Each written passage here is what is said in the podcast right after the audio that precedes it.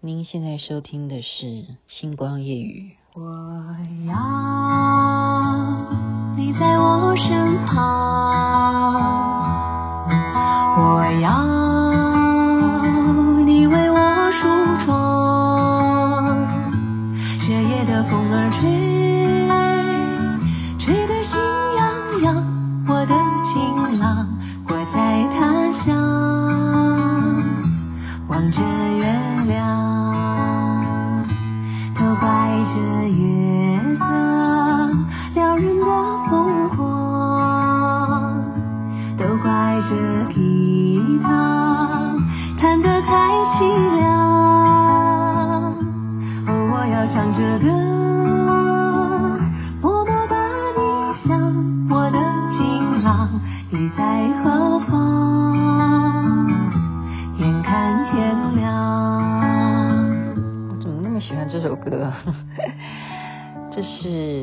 任素汐所唱的《我要你》，我几乎把它又播完了。您现在收听的是《星光夜雨》，徐雅琪。今天呢，到现在心情都还是很兴奋。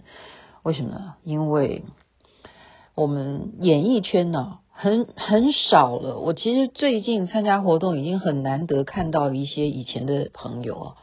当然了，班铁祥、班哥。他跟我们是不一样的交情，可是没想到今天他除了上台演唱之外，他还带来了演艺圈很多的朋友，这是我万万没有想到的。就是我们演员工会的理事长康凯，大家还记得吗？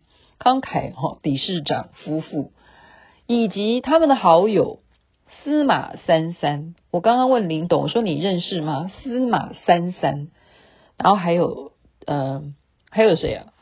呃，对，胡翡翠，中国小姐胡翡翠，那是我学姐呀、啊。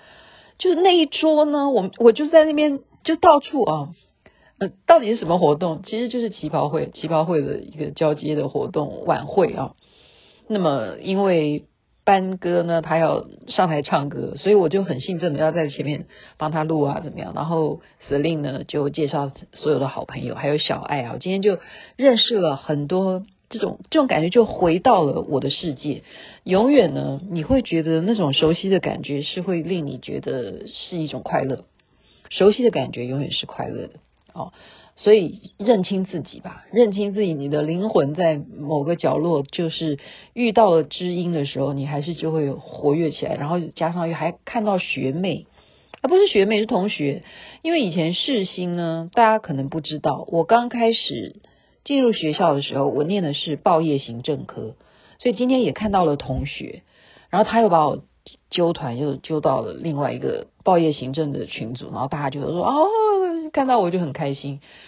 然后最开心的有一件事情是，司马三三呢，他的干儿子就说，嗯，雅雅琪很需要那个助理，你要不要来当他的助理？你要不要来认姐姐当你的助理？然后竟然他的那个干儿子说。他怎么可能会是我姐姐这样子？他说我的年纪看不出来像他姐姐，拜托，他是年轻小伙子哦。这又是今天另外一种快乐哈，就是人家不知道你到底实际的年纪是什么。OK，不管怎么样，总是觉得一个活动能够办到这样子啊，灯光、音响以及所有的表演者，他们为了上台能够把礼服、头冠准备成如此的完美。把自己打扮得这么样的有自信，每个人都是亮点，呈现在今天的夜晚当中，我觉得非常非常的替他们开心，为他们拍拍手，鼓掌鼓掌。那么再来讲回主题啦，我因为昨天啊，也谢谢钱云钱姐，她说：“哎呀，雅琪，你昨天讲这个基努李维的故事呢，真的是让我们觉得是我们该有的楷模。”真的，他这种助人为快乐的这样子的做事行风呢，真的是令我们觉得好很敬佩。我也因为他这样子夸赞基努李维，所以我特别去挑了他一部电影来看。这部电影如果翻译成台湾的话，叫做《穿越时空的情书》，这蛮特别的啊。就是呢。山卓布拉克又跟他合作了。我们昨天已经讲过，他们第一部电影那个哦，在那个叫《捍卫战警》还是什么，忘记那那部电影的名称。那么他们再一次的合作，这回呢是描写什么？就是女主角啊，她要搬家了，所以她就在她的邮箱里头呢，哦，河畔小屋呢留下这一封信，就是等于要来接下来要住的住户呢，他要交代他一些事情，就是例如说那个狗爪印啊，他实在是不好意思，他没有办法灭掉，因为他搬来的时候就有那个印子，然后。这个基努里维呢，他就从这个信里头，他原来住在这里嘛，他就看到有一封信是一个女的哈寄给他说有什么狗爪什么，他根本没有看到，找不到啊。所以呢，因为他有说他有附注，为什么他留这封信？他说，假如未来还有人寄邮箱寄到这里的话，麻烦你，我已经搬家了，我现在的住址是在芝加哥的什么什么什么地方啊，麻烦你可不可以转寄给我？好，山卓布拉克他的意思是这样子，就留给接下来承租的这个住户呢，拜托你，如果有收到我的信的话，麻烦转寄到芝加哥来。所以基努里维就真的寄到芝加哥，这个特别在什么地方？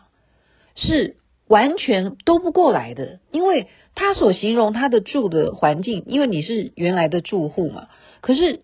基努里维发现根本这里什么都没有啊！你所讲的东西这里全部都没有，这到底是怎么一回事？后来才知道，原来他们是不一样的时空啊！这就叫做穿越时空的情书啊！基努里维呢，等于是活在二零零四年，那么山卓布拉克他是活在二零零六年，你这样懂吧？所以基努里维现在跟他的对性。完全就是后来他们就演到说，我只要站在那个邮箱，好，那个邮箱只要那个像是一个靶子一样，因为只要一个靶子一动，就代表有信，他真的就会这样，咚就出现一封信，就是跟他现在对话这样子。这个电影也蛮有趣的啊，就是两个人不能够见面，但是他知道你是活在未来，那我现在是活在原来你的之前，我才是你的屋主，你根本。是后来租租进来的，所以你所形容什么狗爪，都是在我住到这里的时候发生的事情。就像一来一往，他们每天就这样子书信啊，开始自我介绍啦。然后他就跟他讲说：“哦，那如果啊，二零零四年的话，这个女的就开始去回忆啊，因为有时候我们有手机，或者说我们会有一些记记事本啊什么。”或者是相片，对不对？他就开始去翻二零零四年的时候他在做些什么事情啊？然后他是到底什么时候搬到那个湖畔小屋的？就越来越接近，越来越接近的时候，他才知道有一天，嘣，有一个车祸，有一个男的，因为这个女的职业是医生嘛，有个男的出车祸，然后他抢救这个男的，却没有把他救活回来，他才发现什么？原来那个被抢救的男的就是基努李维，就是因为他们这样子一直在书信往来，所以这个男的就互相啊欣赏，跟他就产生了这一种看不到、摸不到的恋情。我不知，因为你活在二零零四，我是活在二零零六，我们只能够靠那个邮箱的信互相在讲来讲去。可是我们没有办法见到面，越接近要见面的时候，结果他竟然是车祸。所以呢，这是早就已经发生的事情啊。所以山卓布拉克就在这个时候想说：“你现在要来见我了，我能不能赌一把？”因为他已经死在大概几个月之前嘛，哈，几个月之前他救他的时候救不回来，他很伤心。可是那时候他还不知道那就是他，因为他没有见到他的人呢、他没有见到他的人，所以他现在想办法再用信，可不可能联络到这个男的说：“你绝对不要来见我，千万不要到我工作的附近，绝对不要踏到那一区来。”他想要能不能改变命运？他说：“你就忍耐，你隔两年再来见我。”我觉得这电影真的是好感人哦。我会不会太容易浪漫了？我会不会太容易浪漫？因为，因为我应该这样这样讲吧，叫做不能接受悲剧的个性。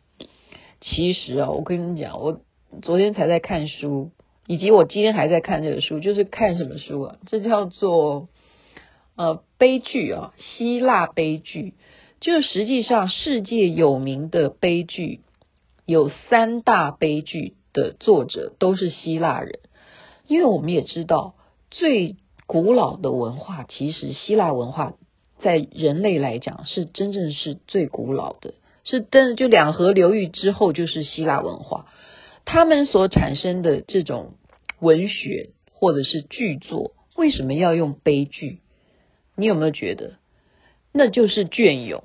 世界上好像只有悲剧才会让你刻骨铭心。可是我们现在这个年纪，尤其现在疫情期间，雅琪妹妹已经没有办法再承受悲剧。所以我昨天看到，我就看到这个电影这一幕，我真的是替他捏把冷汗。我就说，基努李维，你要不要去翻一下你的邮箱？这是一个关键的一封信，你一定要接到这个女的给你的这个警告，你不要去找她，否则就会符合。前面几个月前，他看到了一个陌生男子车祸，急救过来就身亡。我觉得很感动的，就是这个电影很仁慈，让他根本怎么讲，根本是嗯，在另外一个环境去找到他，莫名其妙。就是上帝的安排，我真的要称颂上帝。可能因为今天所接触到的都是上帝的朋友们、姐妹们、兄弟们嘛，哈，就是让他没有去找他，可是却在另外一个地方相遇，也就是还是在基努里维的年代，他跟他相遇，他跟他相遇，因为他本来就知道这个女的长什么样子啊。就是这样子就可以安心睡觉。这样讲完，大家有没有觉得这个剧情蛮特别的？所以其实后来很多很多的电视剧啦，或者是对电影也有这种样的。就是其实科学家也在探讨，或者说爱因斯坦会不会也有很多解不开的一些谜题，或者说他留给后世人在讨论，会不会就是有这种事情？我们是平行的，有很多的维度空间，大家都在不一样的空间过的日子，我们有没有办法获得交集？或者是说，是不是有一个隧道，或者是像我们那天讲的香巴拉净土，世界上真的有一个秘密的地方，你只要嗖一面墙过去，就可以去另外一个时空，去跟那边世界的人相会呢？有没有可能？也许吧。